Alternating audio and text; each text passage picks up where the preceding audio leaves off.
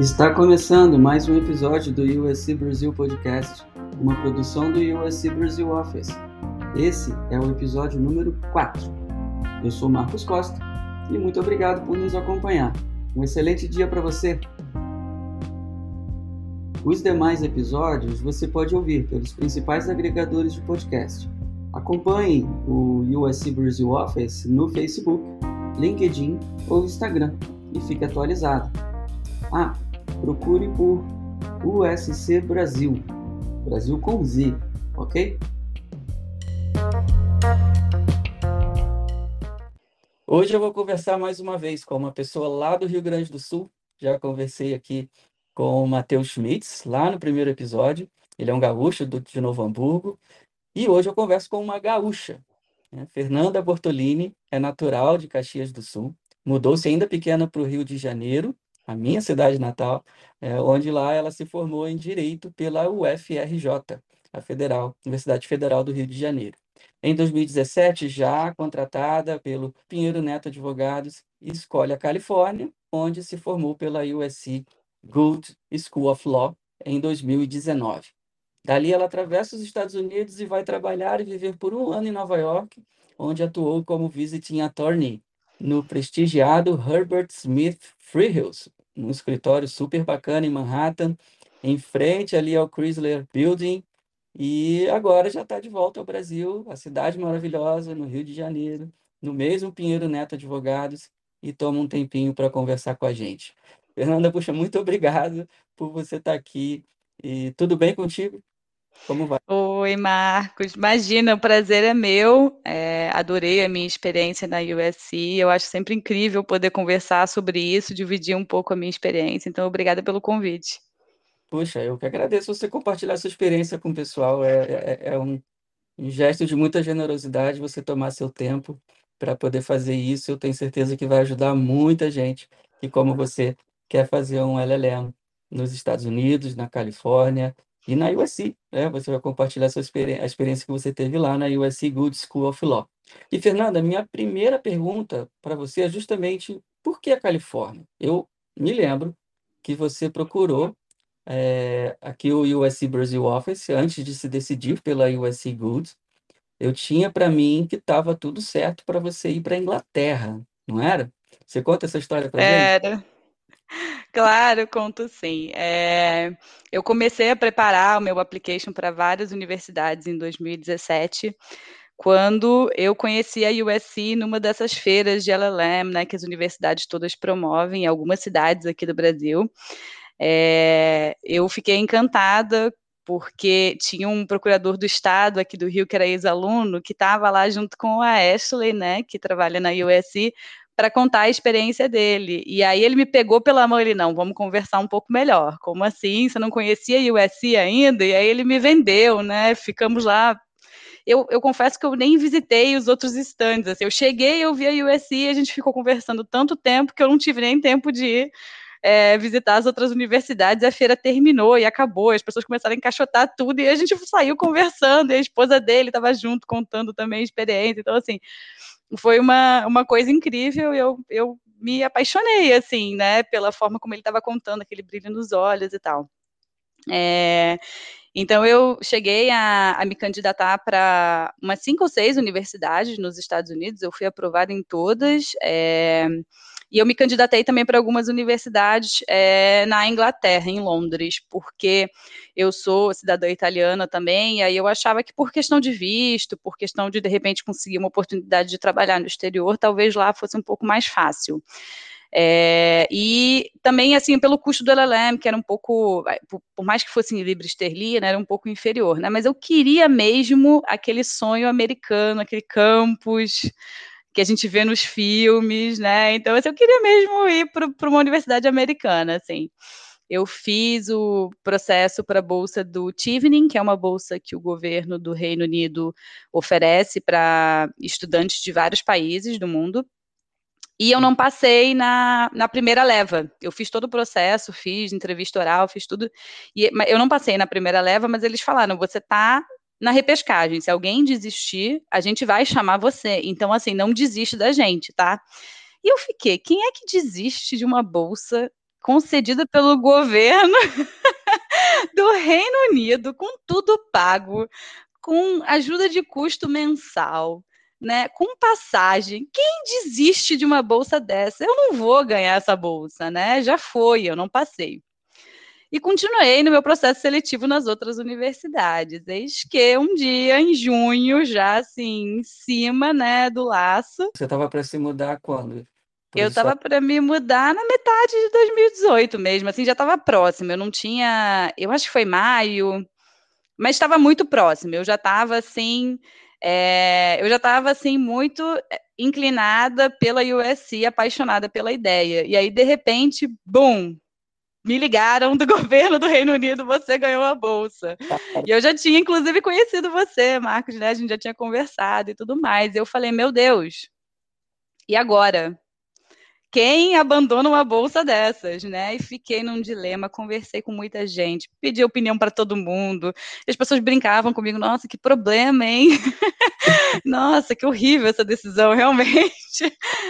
É, e aí eu levei isso para a USC, falei, olha, eu ganhei essa bolsa, eu tinha ganhado uma bolsa de estudos relevante na USC, mas a do Reino Unido era muito maior, né? Era 100%, era tudo, tudo pago, ajuda de custo e tudo mais. Eu falei, olha, a USC eu ia eu não sei nem como é que eu ia fazer para pagar, apesar da bolsa que eu ganhei, assim, eu estava fazendo conta, eu não tinha dado ok na US ainda porque eu estava fazendo conta, eu sinceramente não sabia que eu podia ir, assim, eu estava com, eu falei, de repente eu espero mais um ano, assim, eu não estava muito confiante na parte financeira.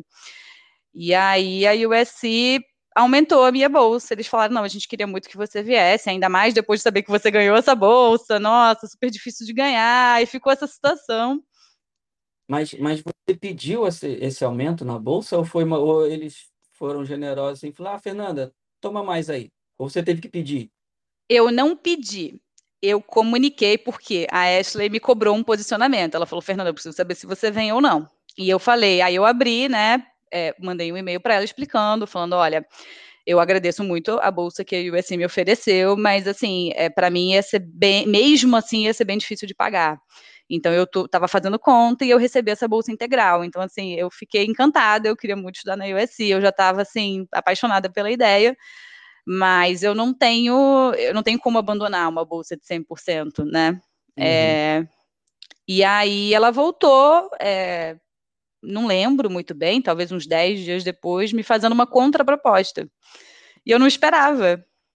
Para mim foi basicamente uma decisão de, poxa, eu não vou mais para a USC, agora minha cabeça vai ter que mudar completamente, eu vou lá para a Inglaterra. É, meu, meu California Dream, né, é, não vai acontecer dessa vez. Mas e, até porque quem é que abre mão de uma bolsa de 100%?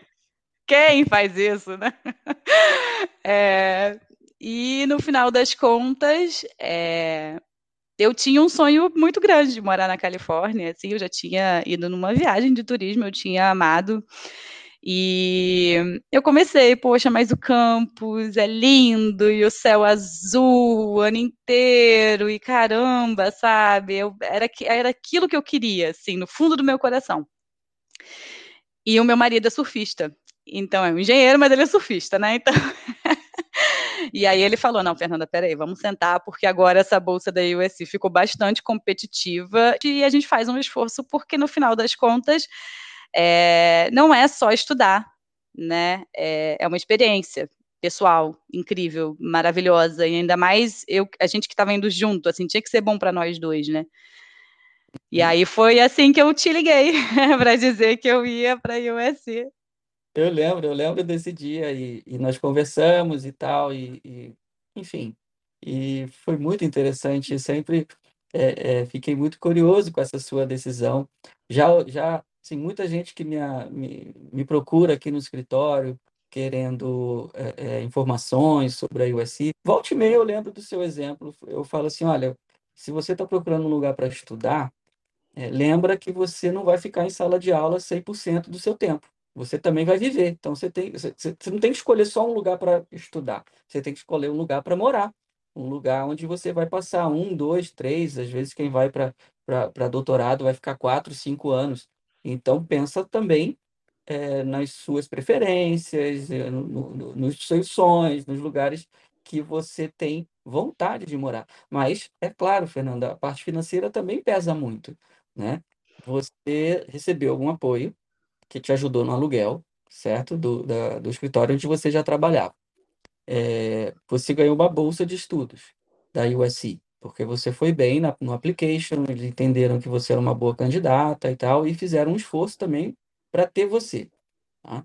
Vou, vou só pegar nesse ponto aqui, porque a gente falou lá atrás, e eu, e eu até te, te provoquei, perguntando se foi você que pediu para eles aumentarem sua bolsa ou não, porque eu percebo que muitos brasileiros brasileiras ficam meio aqui com receio. Poxa, já me ofereceram uma bolsa, mas eu preciso de mais. Ou a outra universidade está me dando mais, mas eu queria ir para essa.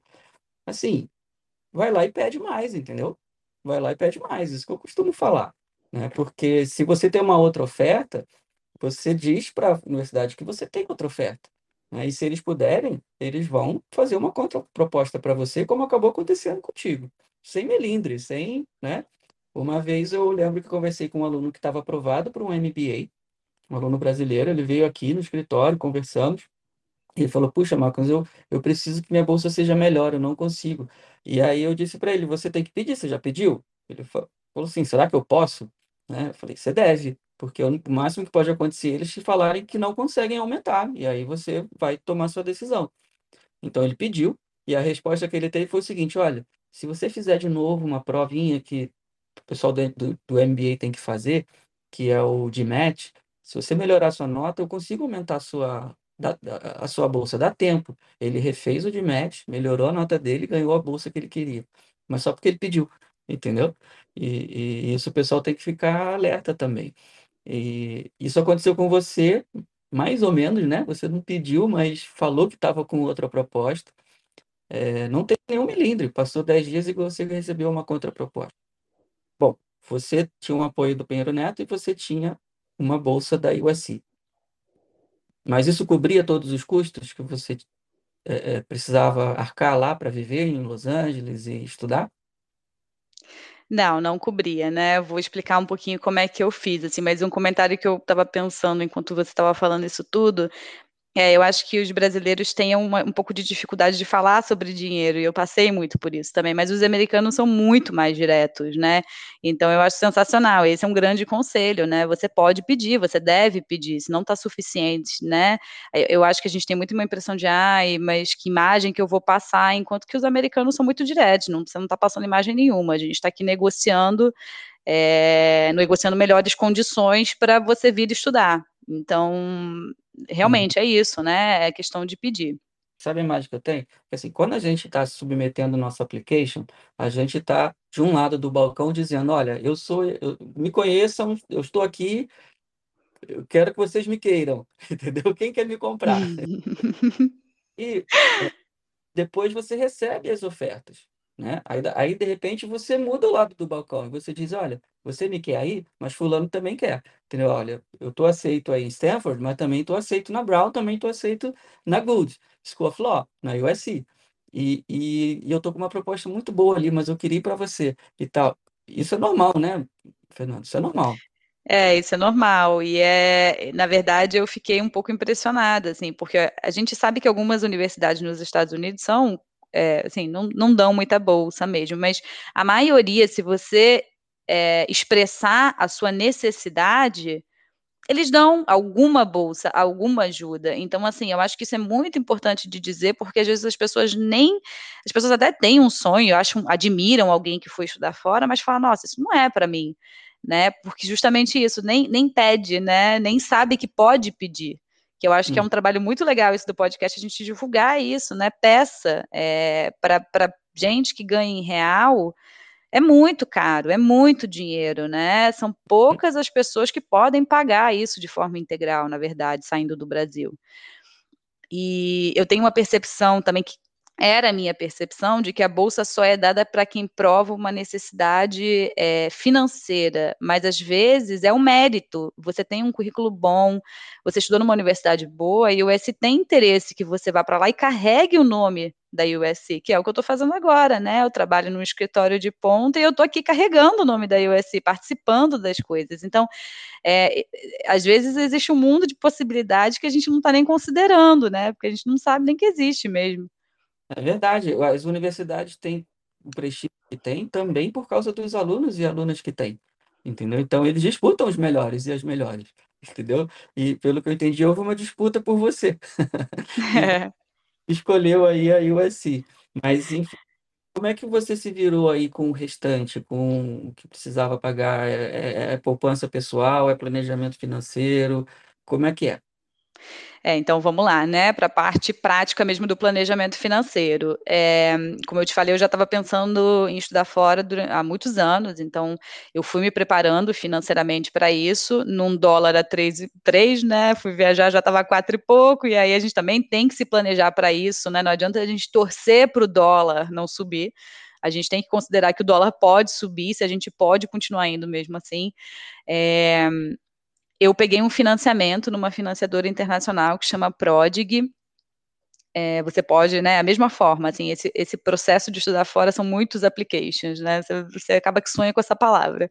Então você faz um application também pra financiadora, eh, eles vão avaliar, claro, né, eh, se se você tem algum savings, né, que eles chamam, se você tem algum dinheiro guardado no Brasil, se você tem um trabalho no Brasil, se você vai deixar de ter o seu trabalho para estudar, não é um super problema, né, mas aí eles vão examinar o seu currículo, a sua probabilidade de conseguir um emprego quando você voltar, eh, tudo isso, assim, eu não eu não sei te dizer, né, claro, nos detalhes tudo que eles consideram, mas eles consideram vários fatores, e eu consegui pegar um financiamento de que era o que eu que eu peguei mesmo, que eu quis pegar, né, de $20.000. Eh, o interessante é a forma de pagamento, as parcelas não são altas, eh, e você começa a pagar nesse nessas nesse financiamento que eu peguei, eh, 6 meses depois que você se forma no LLM. E no início, se você quiser negociar pra parcela ser um pouco mais baixinha, né, se você ainda estiver se recolocando no mercado, procurando um emprego e tudo mais, eh, você também consegue renegociar isso. Uhum. Quando me falaram do financiamento, eu pensei: "Nossa, mas os juros devem ser um negócio, assim, que não faz o menor sentido eu fazer isso", e aí eu estava até pegando aqui pra poder falar um pouco melhor sobre isso, os juros que eu vi, né, isso varia um pouco, mas mais ou menos 6% ao ano. Eh, claro, né, você tem que remunerar, a financiadora vive disso, né, você vai pagar juros, mas o planejamento que eu fiz agora já, né, de volta no Brasil, já empregada, é pagar mais, então eu comecei pagando menos, eh, qualquer dinheirinho que sobrava, pagava 13º, quitava mais uma parcela, e eu tenho feito isso, e agora eu tô pagando, eh, acima do que eu sou obrigada a pagar, e isso no final, se você for fazer as contas, você reduz bem os juros, né.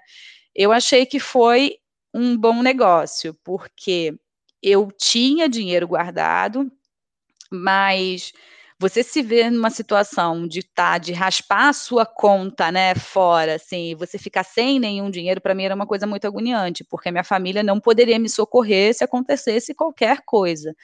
E quando você vai estudar fora, você tem que pagar na né, obrigatoriamente um plano de saúde, mas mesmo se não fosse obrigatório, seria uma ótima ideia você pagar um plano de saúde nos Estados Unidos, eh, claro que a USC oferece, né, um plano de saúde com valor pra estudante, que para os Estados Unidos é muito, muito bom o preço, é um valor anual, eh, mas você tem que pagar, tem que pagar os livros que são caríssimos, ainda que você pegue livro usado, né, tem toda uma dedicação ali, se você vai ficar no campus o dia inteiro, você tem que pagar uma alimentação, eh, você vai viver na cidade, né, então você tem um pouco de lazer, tem coisas que você quer fazer, então, eh, pra mim foi muito importante por isso, assim, eu consegui manter uma uma poupança, digamos assim, pra se acontecesse qualquer coisa, e eu consegui financiar uma parte, e assim fui pagando tudo e tá tudo bem, agora ainda continuo pagando, mas eu tô quase quitando. Eh, e e, por exemplo, né, quando surgiu essa oportunidade de morar em Nova York, eh, eu ia pra trabalhar, eu eu ganhei um salário, assim, né, por ser visiting attorney, não era aquele salário que os americanos ganham e tudo mais, mas era um salário suficiente pra eu pagar, eh, o meu custo de vida enquanto eu estava vivendo ali. Só que mudança envolve muito valor, alugar um apartamento envolve pagar antecipado, às vezes alguns meses, ou dar um cheque depósito, e aí foi quando eu me recorri ao meu dinheiro que estava guardado. Se eu tivesse né, usado tudo de cara, eu acho que eu ia ter é, é, passado uma, uma, umas questões financeiras assim um pouco mais complicadas. É, então tem a opção do financiamento, tem a opção da bolsa, tem a opção de, de guardar, né? Você se preparar financeiramente, levar um dinheiro também. E aí o pessoal falou nos outros episódios de algumas oportunidades de trabalhar na universidade, tá?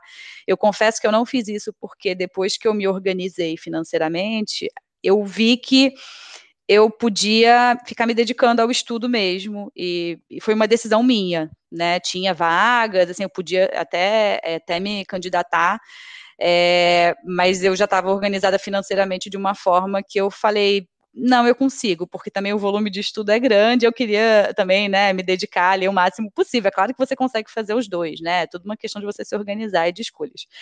É, mas também tem a opção de trabalhar no campus. Então, acho que é importante falar dessas opções todas. Não, muito legal, Fernanda.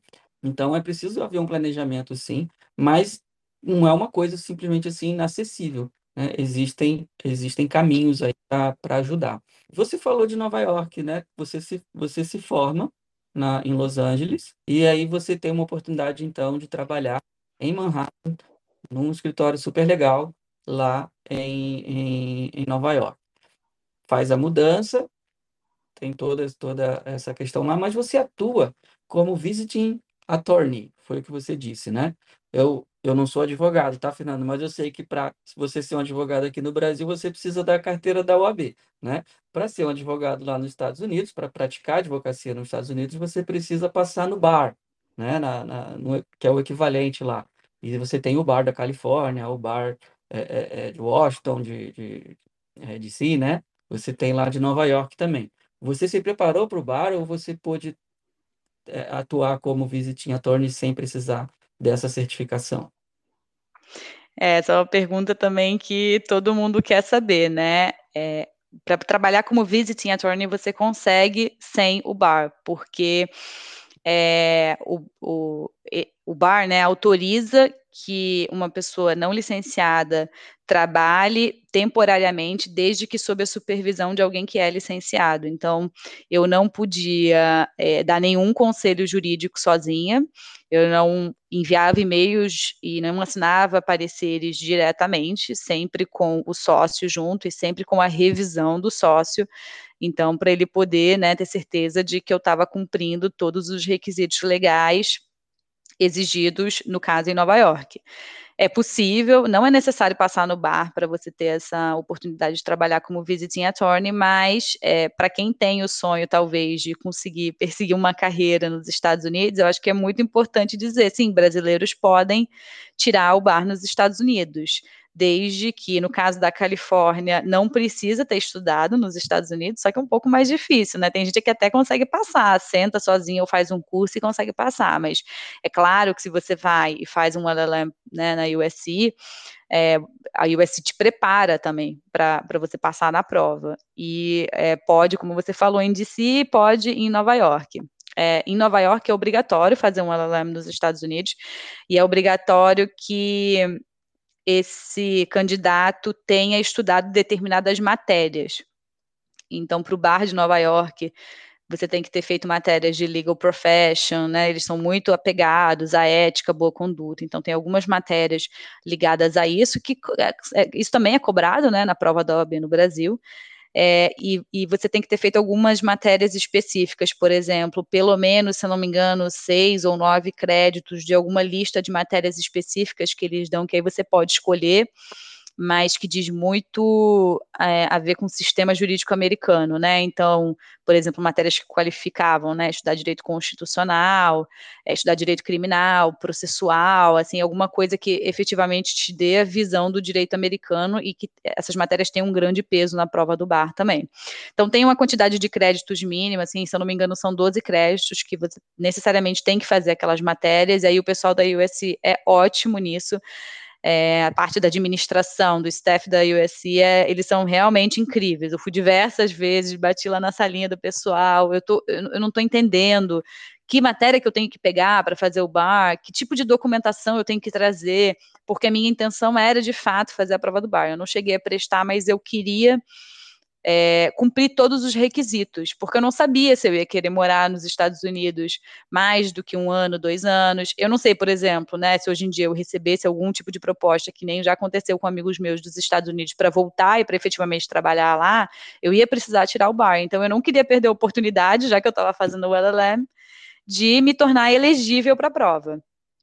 É, o da Califórnia é um pouco mais maleável, você não precisa pegar tantas matérias assim específicas, né? Então você consegue moldar o seu LLM de uma forma um pouco melhor. Aí depende muito do objetivo profissional, mas a USC tem toda, né, tem todo o staff, todo mundo para te ajudar a tomar essa decisão, em que momento você seleciona cada uma das matérias, né? Qual a documentação que você tem que ter, o pessoal é muito prestativo, porque não é tão simples de entender, né? Todos esses requisitos é outra cultura, outra legislação, outra outra maneira, né, de fazer as coisas, né?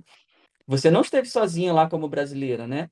É, existiam outros colegas lá do Brasil fazendo o curso com você? Sim, existiam. É, éramos cinco ou seis brasileiros, né, na turma do LLM. É, todos ficaram, ficamos amigos todos, né? A gente se fala. É, inclusive, uma das minhas amigas, né, Aline, beijo, fazer aqui uma, um uma mensagem da amizade, a gente ficou muito amiga, assim, foi realmente uma grande amiga, o que é super legal, a Jéssica também, que ficou na Califórnia, ela ainda trabalha lá, é, muitos brasileiros, não só na Gold, né, mas em outras faculdades também, aí acaba que você conhece o pessoal, tem associações brasileiras, ou é amizade mesmo, um conhece o outro, apresenta, tem festa, tem toda uma vida fora da sala de aula ali, que é muito legal, muito interessante. Brasileiro gosta de ficar junto, conviver junto, né, então você rapidamente identifica os brasileiros e passa a conviver.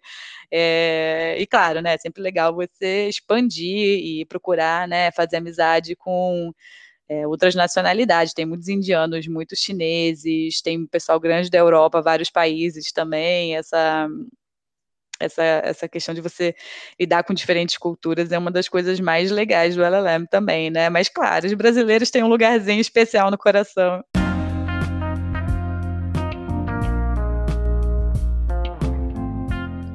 A USC Gould School of Law oferece também um programa presencial de apenas quatro semanas entre julho e agosto para você que quer aproveitar o verão da Califórnia para um curso intensivo em Direito e Inglês. O USC Gould Summer Law and English fortalece sua proficiência em inglês, incluindo o vocabulário jurídico e a escrita, ao mesmo tempo em que o ajuda a construir uma base para futuros estudos jurídicos nos Estados Unidos. O SLE Summer Law in English é um programa desenhado para advogados e estudantes de direito, claro, mas também para pessoas que se formaram em outras áreas e que têm interesse no sistema jurídico americano. Pessoas com qualquer nível de fluência em inglês são bem-vindos. Saiba mais em www.gould,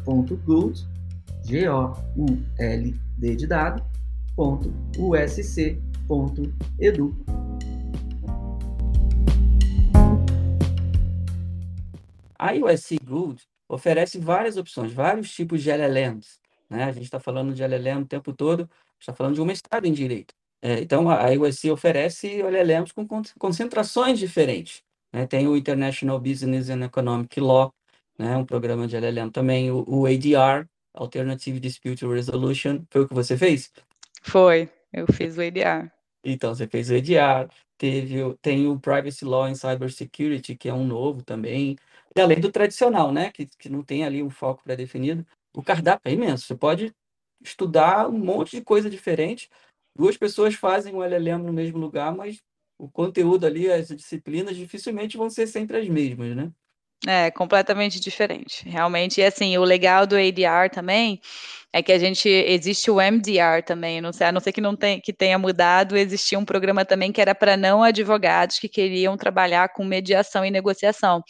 Então, eu, por eu estar nesse programa, eu também tinha esse intercâmbio com profissionais de diversas outras áreas que estavam lá, por exemplo, tinha muita gente da educação, como você, trabalhando, né, faz, estudando mediação. E isso dava uma visão muito legal, né, que em alguns momentos é legal você sair do direito para ter uma visão pouco mais ampla. Então, na aula de negociação, dava um panorama diferente. Eu achava bem legal. Essas aulas eram bem diferentes do que o que eu estava acostumado. E o legal também, né, Marcos, é que eu não tive a oportunidade de fazer isso, porque como eu estava explicando, como eu, como eu queria pegar os créditos para fazer matérias para tirar o bar de Nova York, chega uma hora que eu fiquei meio eu fiquei um pouco limitada, né? Eu precisei pegar assim 12 créditos, que é praticamente metade do mestrado, focado é, para estar tá elegível para o bar. Mas, assim, se não necessariamente esse é um objetivo, também dá para pegar crédito em qualquer outra das, das, faculdades, né? Claro, tem um limite, eu acho que você não pode né, é, fazer o seu, o seu mestrado em direito, sair completamente do direito, mas de repente você quer fazer uma coisa mais MBA ou mais comunicação, assim, dá para ir lá em outra faculdade também e assistir aula. É, você está dentro do, do campus ali, você tem acesso à faculdade de cinema, de jornalismo, de business, como você falou, de engenharia.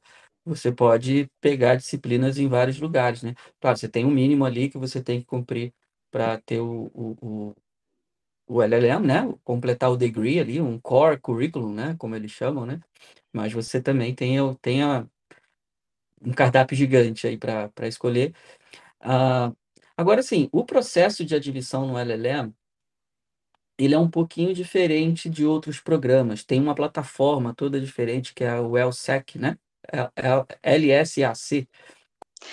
É, na verdade, o LSEC é um grande facilitador, porque as universidades americanas exigem que a gente envie uma cópia do currículo autenticada e uma tradução juramentada. E se você for fazer isso para cada universidade que você pretende se candidatar, se você não pretende se candidatar só em uma, né, o que eu acho, inclusive, interessante para que você tenha opções na hora de decidir, você teria que arcar com esse custo que não é um custo irrelevante. Uma tradução juramentada é bem cara e o custo para mandar para os Estados Unidos é bem caro.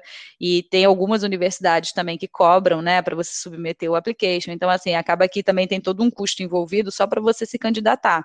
E esse site você paga uma taxa única, que também não é das mais baratas, mas o próprio site valida a sua documentação e depois eles distribuem essa documentação para as universidades. Até onde eu sei, Harvard é a única universidade que não aceita pelo LSEC, você tem que mandar diretamente.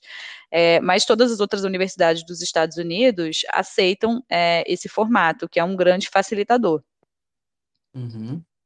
E aí o processo do, do LLM, aí eu já não sei se difere tanto é, com relação aos outros, né? Mas tem que fazer um personal statement, que é basicamente é, contar a sua trajetória, né, de onde você veio, onde você está e para onde você quer ir. Eu acho que esse é um grande conselho, porque às vezes essa coisa de fazer um personal statement é assim, meu Deus, o que que eu falo, né? É, e é contar a sua história, assim, não tem. É, eu acho que não precisa sair tanto disso, né? É só colocar, claro, no papel de uma forma organizada e e um pouco legal de ler, né? De onde você vê quais são as suas aspirações, de que forma você acha que o LLM vai contribuir para a sua vida profissional, para a sua vida pessoal, é, quais são as suas qualificações, claro, isso é importante. E eu eu acho que para a USC não é obrigatório, né, submeter um application separado para bolsa de estudos, mas eu lembro que eu fiz, era opcional, eu fiz, eu não sei, minha percepção é de que sempre ajuda, não custa você fazer mais uma página explicando por que, que você merece uma bolsa, seja pelo lado financeiro, seja pelo mérito, seja pelos dois. É, e cartas de recomendação, né? Que aí correr atrás de professor da faculdade, para quem já se formou um tempinho, né? Nossa, aquele professor que eu gostava tanto, onde é que está? É incrível, as pessoas ficam é, muito felizes, assim, quando você vai falar que quer estudar fora, é, as pessoas te dão cartas de recomendação, as pessoas param, né, para falar de você, o que é uma doação de tempo também, uma coisa super legal, mas é, talvez alguém esteja um pouco né, mais corrido, um pouco sem tempo, não consiga te ajudar, mas a grande verdade é que você pegar um chefe seu antigo, um colega de trabalho, um professor, né, vai, vai parar ali para te fazer uma recomendação tranquilo, né? Não tem nenhum bicho de sete cabeças ali, né, Fernanda? Não tem nenhum bicho de sete cabeças, não tem nenhuma pegadinha. O que tem é tempo. Você precisa de tempo. É trabalhoso, é, né? É, você tem que planejar financeiramente, você tem que fazer todo o seu application, é, você tem que mandar toda a sua documentação. A documentação também é uma coisa que eu acabei não falando, mas a documentação precisa ser enviada por um envelope da sua universidade, timbrado e lacrado. E é, as universidades pedem que seja enviado diretamente pela Universidade do Brasil para a Universidade dos Estados Unidos. Só que aí eu vou né, falar uma coisa que acredito que as, as faculdades, as universidades americanas saibam, mas por exemplo, eu que estudei numa faculdade pública, não tem verba para isso, né? Então, o que você faz é, você junta toda a sua documentação, a cópia do seu currículo, tradução juramentada, vai na universidade, pede para eles colocarem no envelope, eles examinam a documentação. É, eu achei que eu fosse chegar lá e assim ninguém fosse saber, porque é bem diferente, né? Assim, quando eu falo do staff da USC, porque todo mundo te ajuda. Aqui, assim, né, pelo menos na adoro o FRJ também, mas é uma realidade do Brasil, né? Não tem essa estrutura toda. E também é uma faculdade, né? Uma universidade pública, é, que não tem às vezes todo o recurso que a gente gostaria que tivesse, ainda mais nessa parte administrativa. Eu achei que eu fosse chegar lá, ninguém fosse entender nada do que eu estava pedindo, mas eles sabiam, né? Outros alunos já tinham feito isso. Eles falavam, não, você precisa mandar, onde é que você vai estudar? Nossa, que legal, né? As pessoas ficam felizes que você está se candidatando a isso. E aí eles lacram o envelope, eles carimbam né, em todas as aberturas do envelope para você não romper aquilo, vedam e tudo que tem direito, e aí você pega e manda pelos correios e você arca com esse custo, né? Mas eles fazem isso, eles vedam o envelope, eles botam e é isso, tem que ir na universidade pedir, né? Tem que tirar a cópia do, do diploma, tem que ir no cartório, tem que mandar para o tradutor. É, quanto antes começa, melhor, né? Ainda mais esse tipo de documentação que não tem prazo de validade. E tem que fazer o TOEFL, né? Tem que tirar, é, tem que fazer as provas de inglês também. Então, é, minha sugestão sempre é plan ahead, né? Pelo menos um ano, um ano e meio aí de trabalho para aos poucos chegar lá. É, precisa de um treino, né? Precisa de um treino. Eu conversei isso com a Luciana no segundo episódio. Se você chega lá só porque você sabe inglês, achando que vai se dar bem na prova, a chance de você se dar mal é grande, né? Porque você tem que estar preparado para a prova, né? Não é só uma questão de saber inglês, né? Exatamente. A prova do TOEFL, ela é muito, depois que eu fui estudar lá, eu entendi. Ela é o jeito americano de fazer prova você tem muita coisa para fazer em pouco tempo, você provavelmente não consegue acabar a prova, você tem que saber o que, que você vai responder, como é que você vai fazer. É uma estratégia, né? Uma batalha, assim, um plano mental de como é que eu venço isso. É, eu lembro no LLM às vezes eu contava quanto tempo tinha para fazer cada uma das perguntas, assim, múltipla escolha, tinha um minuto e meio para você ler a questão e responder. Eu falava, gente, como é que pode? Mas no final você entende, né? A nota é pela curva da turma, depende do desempenho da turma inteira. Mesmo que você não responda a prova inteira, às vezes você sai bem. É uma estratégia. Então, a prova do TOEFL é tem que aprender a fazer a prova do TOEFL, tem que praticar a prova do TOEFL, tem que comprar testes antigos, né? Tem tem livros que você compra, tem testes que você faz pela internet. Eu acho que o próprio TOEFL, quando, se eu não me engano, quando você se inscreve, ele te dá direito a você fazer um simulado pela internet. E é assim que tira a nota boa. Não basta saber falar inglês, tem que aprender a fazer aquela prova. Exatamente. Bom, você mencionou as provas lá na, na, na faculdade, né? Lá no mestrado. Como é que é a sala de aula lá, Fernanda? Como é que é? Como é que é estudar lá na USC Good School of Law? É, depende, depende muito, né? Assim, por exemplo, tinha uma a matéria de introdução ao direito americano é uma matéria obrigatória, então todo mundo do LLM faz. Todo mundo do LLM, a gente está falando de 300, 400 alunos, e são duas turmas. Então você estuda ali com 150, 200 alunos, é num auditório, né, um, um auditório bem grande, bem equipado, e aí a gente tem tudo, né? É incrível. É cadeira confortável, ar-condicionado, né, é, slides e todo mundo com computador. É, eu que estudei na UFRJ, vou me, forma, me formei tem 10 anos. É impensável levar um laptop para o centro do Rio de Janeiro para assistir uma aula, caderno, sabe? Nem, nem sei se eu tinha laptop na época. É, essas coisas evoluíram muito em 10 anos, né? Mas lá é todo mundo com laptop, todo o sistema, o site, você baixa o material, o professor já disponibiliza todos os slides, todo o material que você tem que ler. Aí uma dica, né? Mestrado é puxado e você tem que ler. O americano estuda de forma diferente. Você tem que estudar antes de ir para aula, porque senão chega na aula você não entende nada.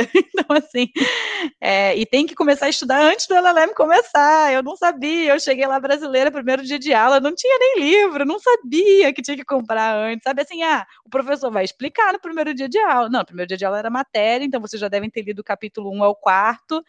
É, e, Fernando, o que, que você acha daquele caso X? É. Então, eu... opa, né? Primeira semana eu falei, opa, eu acho que eu vacilei aqui no planejamento, né? Tava aqui para praia no verão. É, tem que, tem que, assim, duas, três semanas antes do LLM, já senta, já né, acessa. Foi um vacilo meu, um desconhecimento, uma, uma questão cultural muito diferente mesmo. Lá você se prepara para a aula. As instalações, por exemplo, dessa, dessa sala eram incríveis, né? era um auditório, mas essa aula te dá menos, é, por ser muita gente, te dá menos interação com o professor. É, mas aí você vai para outra aula, que é uma mesa em U, e tem oito alunos, cada um de um país. Incrível. Eu fiz essa matéria, eu fiz International Human Rights, eu queria muito estudar, né? É, direitos humanos também é, apesar de estar fora do programa do bar, estar fora do programa da, do ADR, é um interesse pessoal mesmo. Eu acho que é uma matéria incrível. E era uma professora americana com uma colega australiana, com um colega fazendo PhD, com uma, com uma colega do undergrad, com uma menina das Filipinas contando né, os horrores que estavam acontecendo lá politicamente. É, então, incrível. É, tinha que essa aula realmente tinha que se preparar porque era um bate-papo, era conversa, opinião, apresentar trabalho. Claro, né? Você passa um sufoco, você fica ansioso, mas é muito bom para o crescimento pessoal e profissional você se expor a um determinado estresse ali que vai fazer você evoluir. E para mim essa aula foi muito isso, assim, era uma aula que me desafiava muito, era uma aula que eu tinha que me preparar muito bem.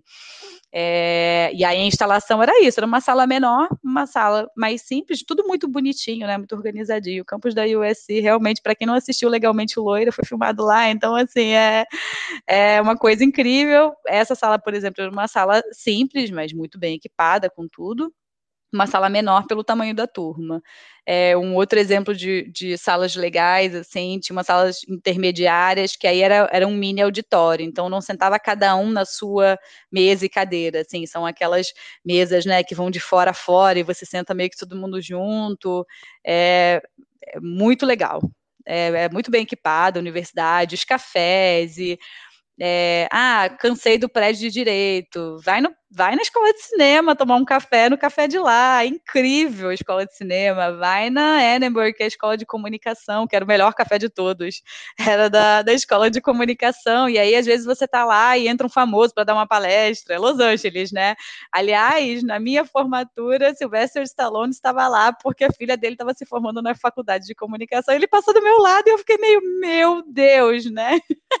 Foi muito interessante. Então, assim, é, a, a, instalação da, das salas de aula, né? Tudo muito bom, tudo de primeira qualidade, assim, mas o charme é o campus. E aí já posso entrar aqui vender um pouco o paraíso, que é o campus da USC. é fantástico. O campus é muito usado para várias produções de Hollywood. Estamos perto ali, né, da, da, de Hollywood, perto da indústria.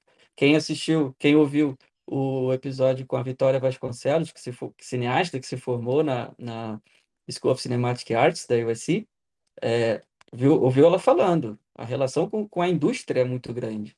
Né? E aí o campus é usado como set de filmagem assim, para um monte de produção de Hollywood. E é mesmo, o pessoal fala isso, né? No, quando você chega lá, tem algumas palestras de ambientação e tudo mais, né? E todo mundo fala isso. Vocês vão ver é, seriados sendo filmados, filmes sendo filmados, e vocês vão poder sentar ali no gramado e assistir uma produção de Hollywood acontecendo na frente dos seus olhos. Eu falei, ah, deve ser de vez em quando, né? Não é tão de vez em quando assim, não. É, o campus é enorme. É, o que eu fazia, que eu, eu sou uma apaixonada por aquele campus. É, o meu marido foi estudar lá também, não na USC, naquela universidade que a gente não quer mencionar o nome. foi na concorrência, mas é, ele falava. Hã? Tá, pode mencionar, não tem problema não. Tô brincando, porque tem a rixa, gente. Toda, toda cidade que se preze com duas universidades boas tem sua rixa. Então a UCLA e a USC são a super rixa. É maravilhoso quando tem. Aí a gente pode ficar aqui horas falando de jogo de futebol, jogo de basquete, a rixa que tem das duas universidades, e as brincadeiras, assim, é muito legal. E ele, ele estudou na UCLA, ele não é advogado, mas ele estudou na, na UCLA e eu estudei na USC, e ele falava, ah, não sei, eu não gosto de ficar o dia inteiro lá no campus. Eu prefiro ficar estudando em casa, eu acho mais confortável. Eu não. eu ia para o campus e eu ficava lá, eu almoçava com os meus amigos e os meus amigos que moravam no campus, a gente ia lá no final do dia tomava uma cerveja juntos e é, a minha vida era aquilo ali. Então eu comprei uma bicicleta e a gente pode falar um pouco disso, que eu não morava no campus, né? Mas eu ia com a minha bicicleta no metrô, que tem um espaço específico, você bota a bicicleta. Parece um bicho de sete cabeças, mas tem elevador em todas as estações de metrô. Era assim, muito tranquilo, engatava minha bicicletinha lá, sentava e ia para a universidade, tirava a bicicleta na plataforma perfeita, com rampa para você descer, assim, sabe? É tudo é muito bem estruturado, assim, era zero perrengue. Por que eu gostava de fazer isso? Porque eu gostava todo dia de pedalar pelo campus. Eu pedalei todos os dias pelo campus, porque tem ciclovia dentro do campus. É muito grande. Eu gostava de ficar vendo coisas diferentes que estavam acontecendo. Então, assim, eu falava, ah, 15 minutinhos eu vou dar uma pedalada. Ia lá assistir o pessoal treinando, a banda da USC treinando para apresentação dos jogos. Ia assistir o pessoal jogando, treinando, futebol, né? Aí passava na frente da escola de cinema e aí via de repente o pessoal estava saindo com aquelas câmeras e tal. Eu achava um barato. E aí, aí, nesses momentos que eu acabava vendo as filmagens, porque nem sempre era ali nos principais pontos do campus, né? Porque também é muito aluno, né?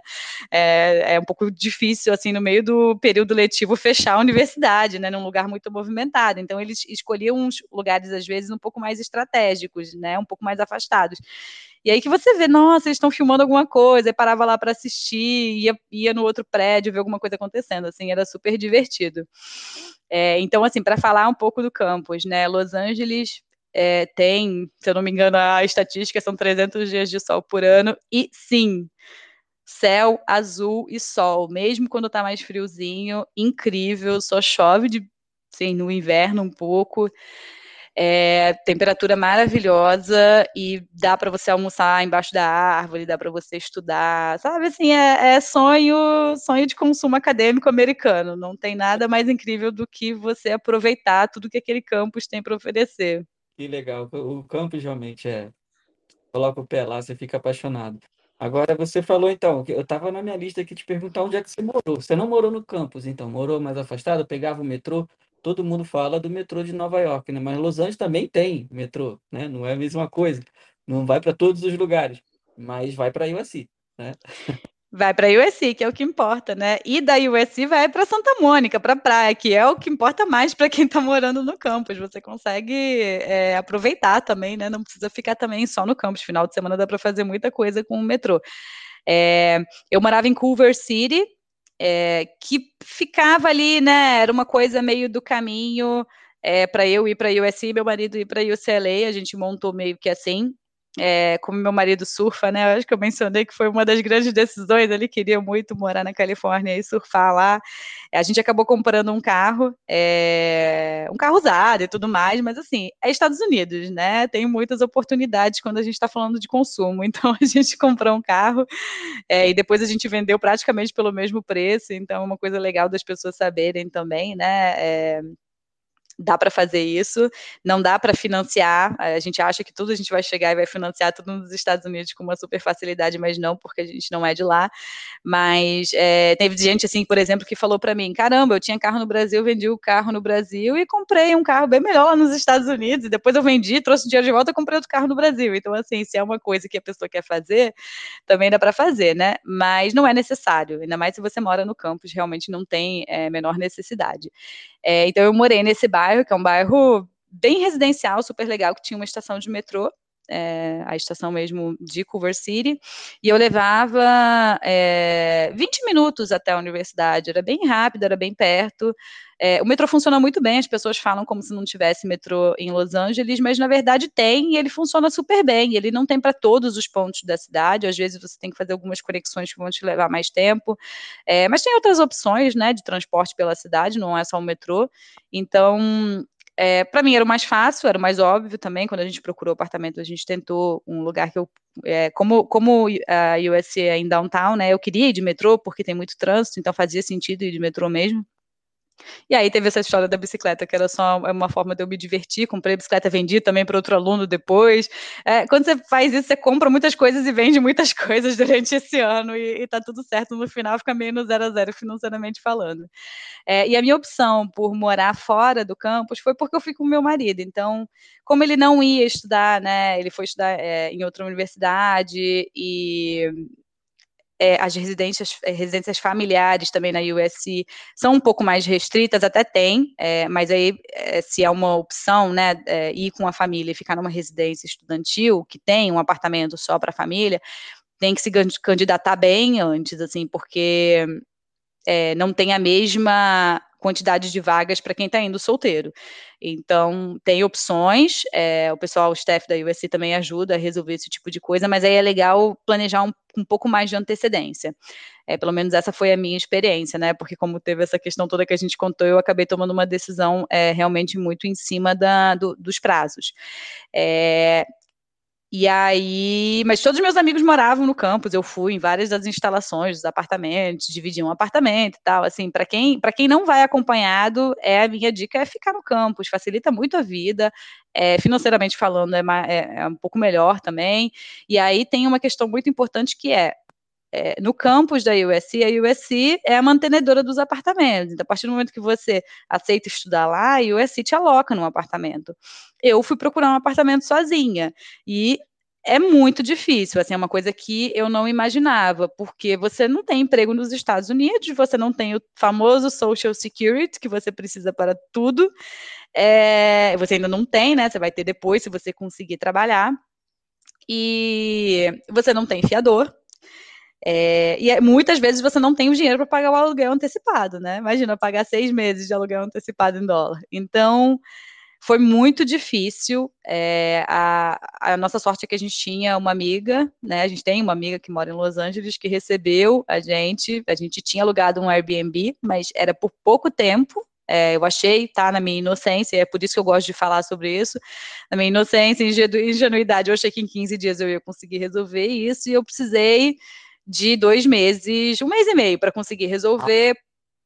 É, porque na verdade, quando eu achei o apartamento que eu gostei e que aceitaram a gente, é, o apartamento ainda estava vago, então eu também tive que esperar o prazo final, né? Ele já estava anunciando um mês antes. Então, assim, eu acho super importante para quem não vai ficar no campus alugar presencialmente o lugar que você vai morar um ano, né? Eu acho legal ver. Então, acho legal ir um pouco antes, aluga um Airbnb, né? Aluga por mais tempo, não faça como eu. É, aluga por um mês, dois, é, pelo menos, e, e procura algum lugar é, presencialmente mesmo para você visitar. Mas assim, já vá é, munido de toda a documentação possível. É, a USC, inclusive, me deu uma carta dizendo que eu ia estudar lá, que eu tinha emprego no Brasil. O meu escritório no Brasil também deu uma carta dizendo que eu, que eu tinha né, trabalhado lá todos esses anos e que eu ia trabalhar na volta. É, e isso me ajudou a alugar o apartamento, mas não é uma tarefa fácil nem para os americanos que moram em Los Angeles. Los Angeles é uma das maiores cidades e mais disputadas, e é mais ou menos assim em Nova York também. Então eu tive muita dificuldade para alugar meus apartamentos quando eu estava lá. Por conta disso tudo que eu passei, a minha recomendação é sempre fique no campus. Aí o SC vai te ajudar com tudo, faz muito mais sentido. Que legal, que legal. Puxa, Fernanda, muito obrigado mesmo pelo seu tempo, viu? É, é muito bacana ver você é, contar sobre, sobre essa trajetória, sobre essa aventura que foi para você, com essa alegria toda, né? Parece que você acabou de voltar e, e eu tenho a impressão nítida assim que te marcou bastante e que você tenha muito sucesso aqui, continue tendo muito sucesso, orientando também muita gente jovem aí também que está começando a carreira, que está fazendo estágio lá. Puxa, é, quero muito te agradecer pela generosidade de contar com o seu tempo aqui. Olha, eu acho que eu não sei se eu consigo pagar a hora de um advogado Pedro Neto, né? Imagina. E sim, foi talvez a experiência pessoal mais incrível que eu tenha passado até agora. Assim, acho que eu ainda vou passar por outras experiências, né? De repente até mais incríveis no campo pessoal, mas até agora foi foi incrível. Eu tenho um carinho imenso é, por esse ano que eu passei lá, por essa oportunidade de, de vivenciar a USC. Muita gente te procura assim, puxa, dá uma dica, Fernando, como é que é isso? Só umas 15 pessoas por ano. Toda hora, né? Toda hora. E é um prazer, eu adoro. É, por favor, fiquem à vontade, podem pedir meu contato, né, para o Marcos ou me procurar no LinkedIn também, é, é, e-mail do escritório, como achar mais fácil. Muito obrigado, Fernanda, muito generoso da sua parte. Imagina, é pra... eu é que agradeço o convite. Ajuda muito, ajuda muito o pessoal que quer ir e, e para passar de repente menos, menos perrengues aí, né? Claro, ficar só com a parte boa. Mas eu que agradeço, é uma honra poder falar da, da USC. Tudo de bom para você. Obrigado. Obrigada.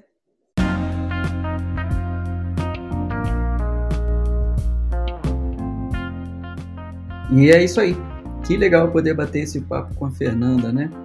Bom, para fechar aqui esse episódio do USC Brasil Podcast, uma produção do USC Brasil Office, quero te convidar mais uma vez a marcar aí o programa no seu agregador de podcasts favorito para que você seja notificado sempre que disponibilizarmos um novo episódio. Você também pode acompanhar a gente no Facebook, LinkedIn ou Instagram. É só procurar por USC Brasil, Brasil com Z. E o e-mail do USC Brasil Office é brasilsc.usc.edu mas no e-mail Brasil é com S, ok? Enfim, grande abraço, tudo de bom, muita paz e até a próxima. Tchau!